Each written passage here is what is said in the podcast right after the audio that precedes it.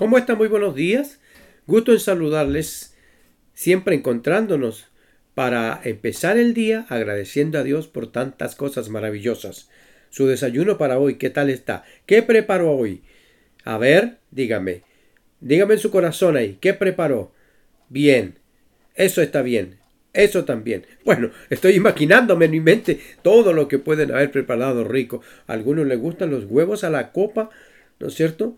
Eh, pasadito con limón, dice un poquito de aceite, un poquito de sal. Otros les gusta pasadito por agua, que estén y lo rompen arriba en la cascarita un poquito y ahí le van sacando de a poquito, ya contando el pancito. Otros les gusta huevito duro, otro huevito frito, o otro huevito revuelto. En fin, lo puede hacer otro omelette. Hoy nos vamos a ir con eso. Así que su desayuno, como sea, Dios le bendiga, Dios le guarde su mesa provista. Y vamos al desayuno para el alma. Hay un pensamiento y una idea generalizada que cuando hay algo que se propaga en gran cantidad se le llama pandemia. ¿Cierto? Lo hemos vivido, de acuerdo a la historia, en muchos años, una serie de pandemias y que en algunos casos ha sido sorprendida el mundo de la medicina porque no ha encontrado cura. El año 1918, un cocinero ya ahí en Estados Unidos encontraron que tuvo una gripe extraña, era gripe, le dijeron gripe extraña, pero que pasaba neumonía letal de tal manera que en horas morían y murieron casi 40 millones de personas. Han habido otro tipo de pandemias también en el mundo, de la cual nosotros hemos visto en la historia porque se ha comentado mucho acerca de cómo esto va avanzando, carcomiendo y matando personas. Y lo que hemos vivido nosotros durante este tiempo también. Pero hay una pandemia que es desde el principio de la humanidad y que nadie habla mucho de ella. Y que va consumiendo, consumiendo, consumiendo y muchas personas mueren sin esperanza, sin solución. Cuando la esperanza está a la vista. Israel se portó mal. El pueblo de Dios se portó mal, desobedecieron, hicieron lo malo y Dios mandó, dice, serpientes venenosas que los mordían y esa eh, mordida era letal, que también morían. Pero Dios le dijo a Moisés, ahí en el libro de número, en el capítulo 21, usted lee del 1 al 9 y va a encontrar que Dios le dijo a Moisés, ahí está esa plaga, pero le dice a Moisés, hazte una serpiente de bronce y levántala en, el, en un madero y todo el que fuere mordido, y cuando la serpiente lo mordiere, él eh, podrá mirar a esa serpiente y será sano. Y así era, así ocurrió.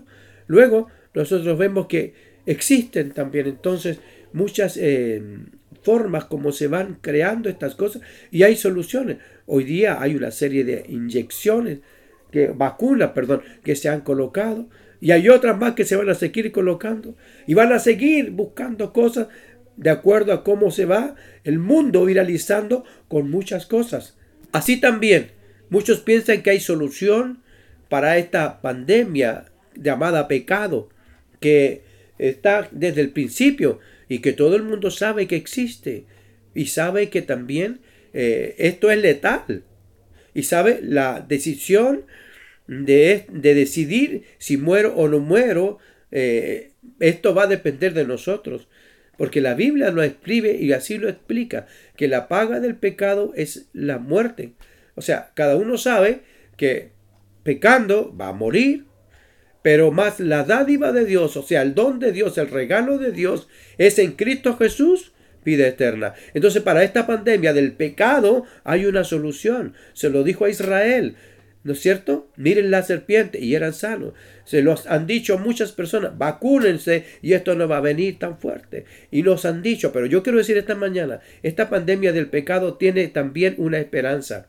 Y es posible, y usted lo sabe, y yo solamente se lo voy a recordar, que Cristo Jesús murió en cruz, fue levantado en cruz, y él derramó su sangre y desde el pretorio hasta el Gólgota fue esparciendo su sangre en la tierra para que todo aquel que en él cree no se pierda, mas tenga vida eterna. Así dice la escritura. Ya, nosotros lo leemos. Eh, era necesario que el Hijo del Hombre fuera levantado. Era necesario que fuera mostrado en un madero. Pero Él ahí cargó el pecado de la humanidad. Entonces usted y yo tenemos esperanza en Cristo Jesús. No pierda la oportunidad de mirar a Cristo levantado. Pero que allí habiendo sido crucificado, Él resucitó al tercer día y está a la diestra de Dios. Y eso es lo más maravilloso, porque intercede por nosotros. Así que puedo decir esta mañana que la vacuna para la pandemia del pecado se llama la sangre de Cristo.